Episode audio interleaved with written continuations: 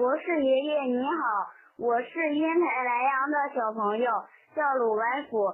我今天的问题是，头发为什么会长长呢？头发为什么会不断的长长呢？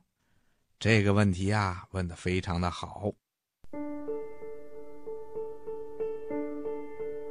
我们每个人都长着头发，头发的作用可多了。比如，它可以保暖，为我们挡住风寒。厚厚的头发呀，还有一定的弹性和韧性，可以对我们的头部起到保护作用，也可以减少外界的伤害。另外呀，头发还有一个装饰作用，我们会把自己的头发梳成各种各样的发型。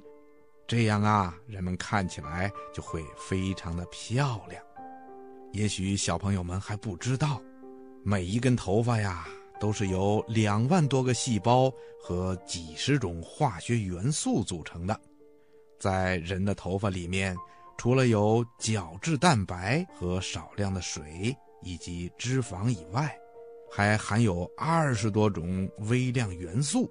根据这些微量元素的变化，科学家们还可以发现人体里的许多的秘密，医生也可以根据人们的头发诊断出这个人到底得了什么样的疾病。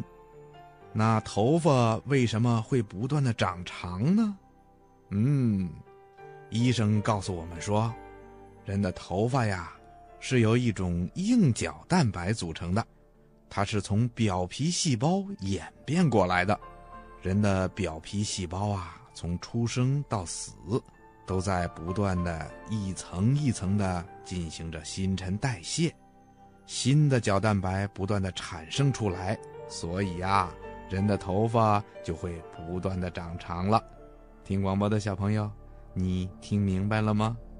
嗯，博士爷爷希望咱们每一个小朋友都要好好的爱护自己的头发，保护自己的头发。这样啊，你就会有一头浓密的、漂亮的头发了。